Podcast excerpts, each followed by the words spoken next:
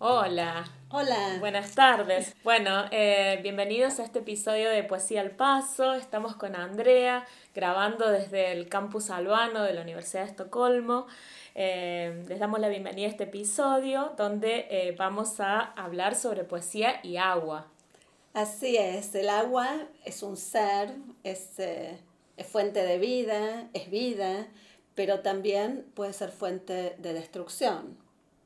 Y eh, con el agua, eh, la poeta María Baranda eh, pronuncia un conjuro en su poema Dylan y las ballenas. ¿Y si fuera el mar lo que se ve en tu cara? El mar asesino con su voz de polvo y de pobreza. El mar que mató a Manuel y perdió el cuerpo de Juan. El mar soberano que se hinca ante el poema. Ese al que ya no puedes regresar el mar del que bebes con tu voz de niño, vástago de la noche, carnero al mediodía. No quiero ver tu negro aliento enmudecer los vientres en las pilas del bautismo. No quiero despertar y verte ahí sobre la granja, como un cáliz abierto entre los frutos podridos. Que suban de tu sed las cosechas del orgullo y el tiempo de un dios lapidario, con su ojo de halcón y su dedo relámpago, para el dique vegetal donde las grullas de la fe te cantan.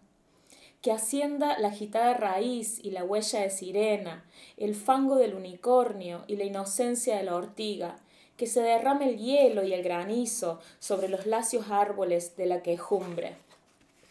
Que se esfumen jaurías de locas escondidas en el silencio y la humedad de sus veranos, que se vayan la madre discordante, la esposa malamada, los puños del zodíaco y la figura campesina de tu padre.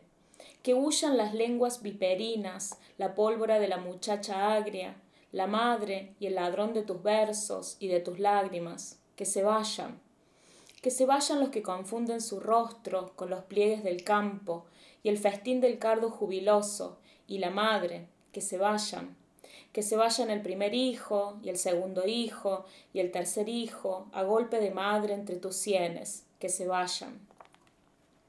Que te dejen con el mar blanco y amarillo, con su cala de arena y su banco de sal, con su tropel austero y su voz ronca, roja y dormida, y su cuerda de tiempo, su cordel y sus conchas sus largos arrecifes para la paz y el silencio, y su tea de tiempo, y su altar de tiempo, y su sandalia de tiempo, y su fétido olor a tiempo.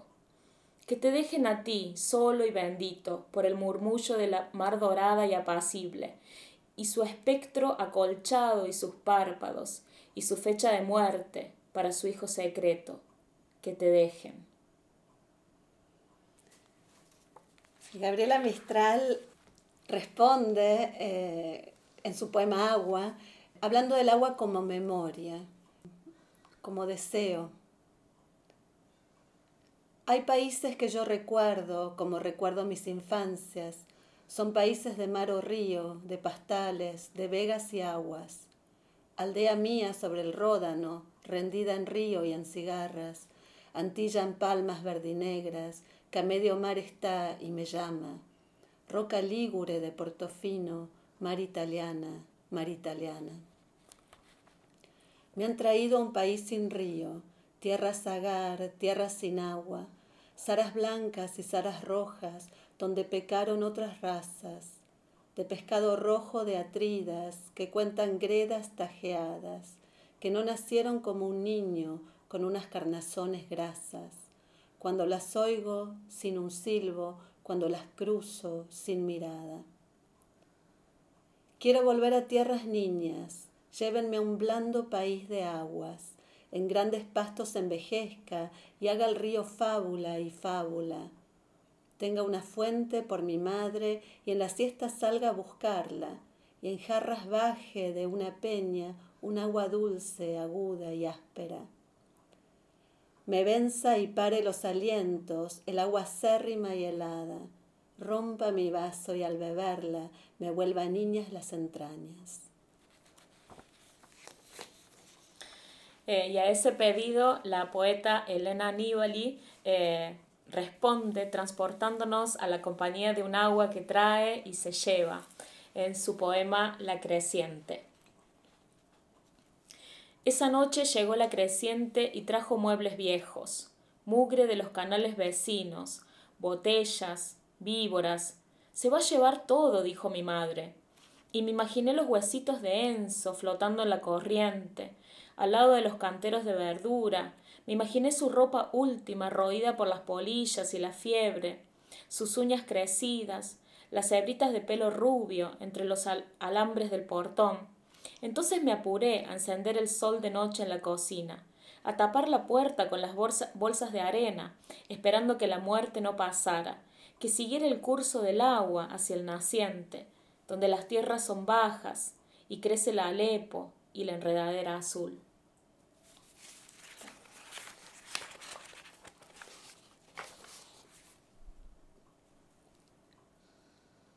En eh, el poema Humedales, un poema escrito a cuatro manos, eh, la voz poética habla del agua como desdoblamiento que difumina las visiones del futuro.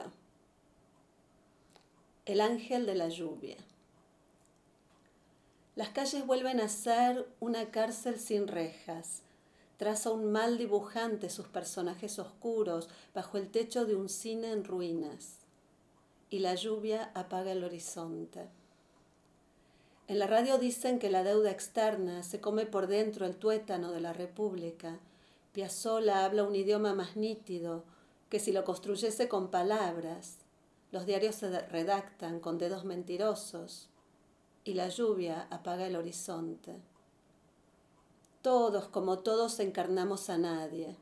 Alguien sin identidad, bajo la capucha de buzo, corre por la vereda, levanta charcos ante el ventanal del bar que repite su imagen de memoria, y la lluvia aplaca el humo, que era la huella digital del viento, y apaga los incendios del horizonte. Y enlazando con, los incendios, el poeta José Emilio Pacheco, en su poema Dominio de la lluvia, alude al poder incontrolable de la lluvia. Aplomo de la lluvia, certeza de su ataque contra la tierra, diosa que otorga vida y muerte. La lluvia ha vuelto el cielo su dominio. Asedia la ciudadela del bosque y el fuerte de las casas. Hace tropas en desbandada de quienes íbamos por la tarde. Violencia de la lluvia contra la hora, poderío capaz de extinguir el sol y su lumbre. El viento la estremece. Si intento mirarla cara a cara, la lluvia me ordena que me borre. Soy un objeto inerme ante el imperio del agua.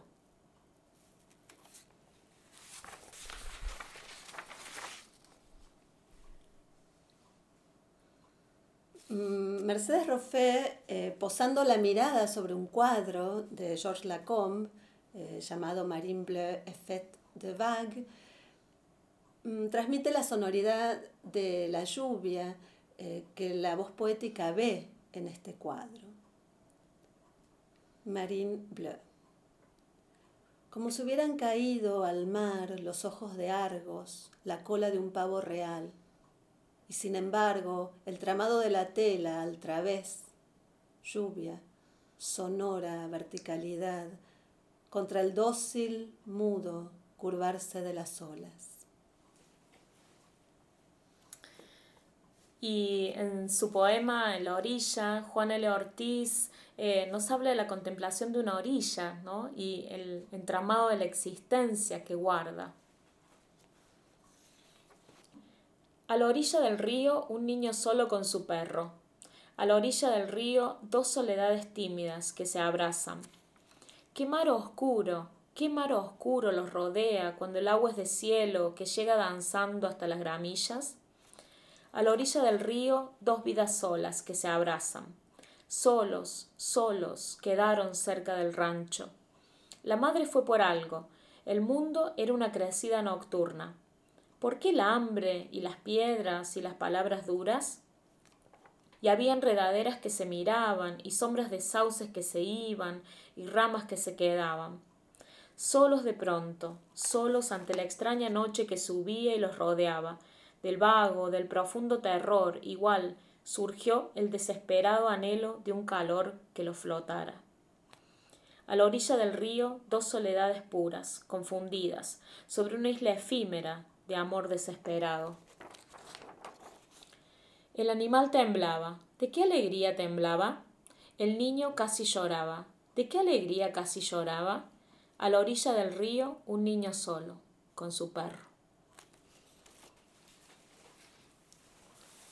Y vamos a terminar con eh, un poema de Vicente Huidobro, eh, Monumento al Mar, donde el poeta lleva un diálogo oratorio con el mar. Paz sobre la constelación cantante de las aguas, entrechocadas como los hombros de la multitud. Paz en el mar a las olas de buena voluntad. Paz sobre la lápida de los naufragios, paz sobre los tambores del orgullo y las pupilas tenebrosas, y si yo soy el traductor de las olas, paz también sobre mí. He aquí el molde lleno de trizaduras del destino, el molde de la venganza, con sus frases iracundas despegándose de los labios. He aquí el molde lleno de gracia, cuando eres dulce y estás allí hipnotizado por las estrellas.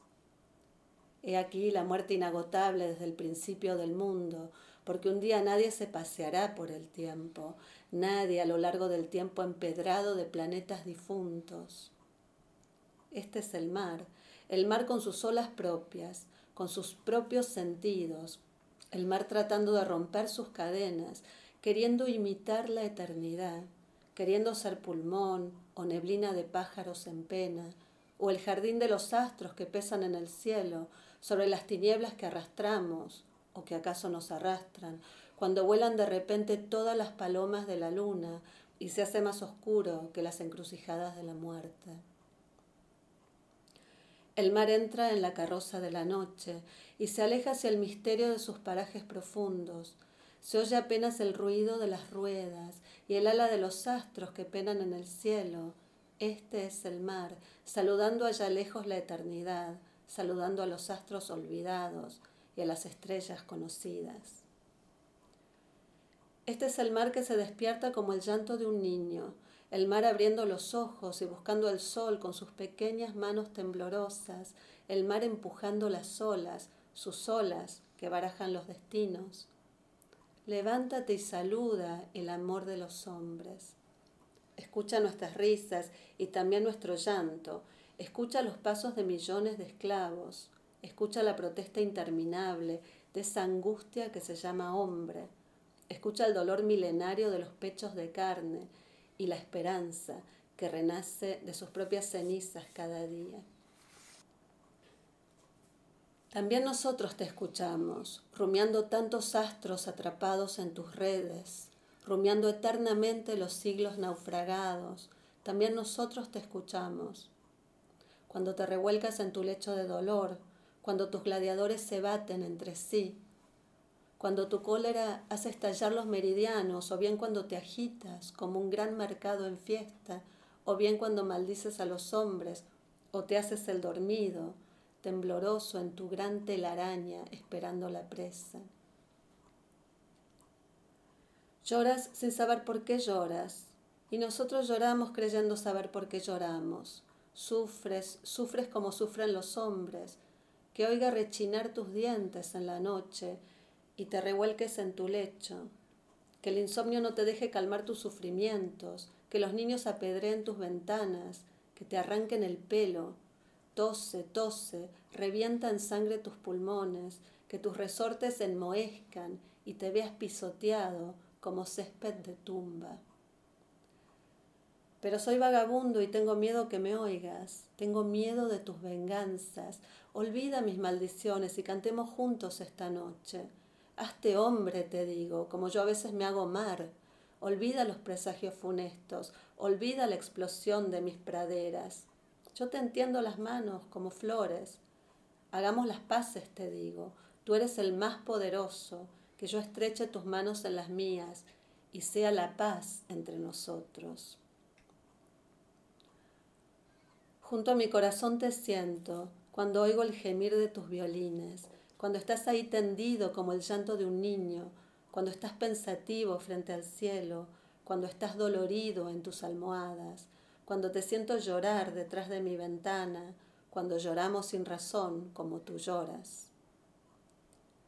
He aquí el mar, el mar donde viene a estrellarse el olor de las ciudades, con su regazo lleno de barcas y peces y otras cosas alegres, esas barcas que pescan a la orilla del cielo, esos peces que escuchan cada rayo de luz, esas algas con sueños seculares y esa ola que canta mejor que las otras.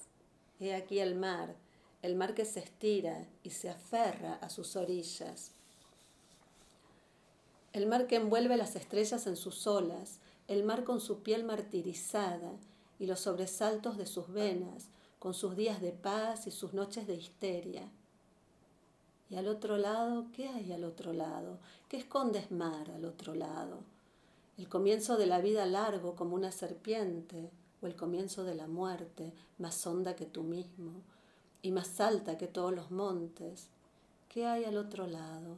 La, la milenaria voluntad de hacer una forma y un ritmo, o el torbellino eterno de pétalos tronchados. He aquí el mar, el mar abierto de par en par, He aquí el mar quebrado de repente, para que el ojo vea el comienzo del mundo. He aquí el mar, de una ola a la otra hay el tiempo de la vida. De sus olas a mis ojos hay la distancia de la muerte. Bueno, entonces con estos versos hídricos nos despedimos y esperamos que eh, esta poesía eh, nos estimule abrir un canal de escucha hacia el agua, hacia el mar, hacia la lluvia, esos otros seres con los que compartimos el planeta. Sí, y también si quieren saber más sobre los poetas que hemos leído eh, y sobre los poemas, por favor entren a nuestro blog, poesialpasopodcast.wordpress.com y los esperamos en, en el próximo episodio sobre el aire. Que estén bien. Chao. Chao.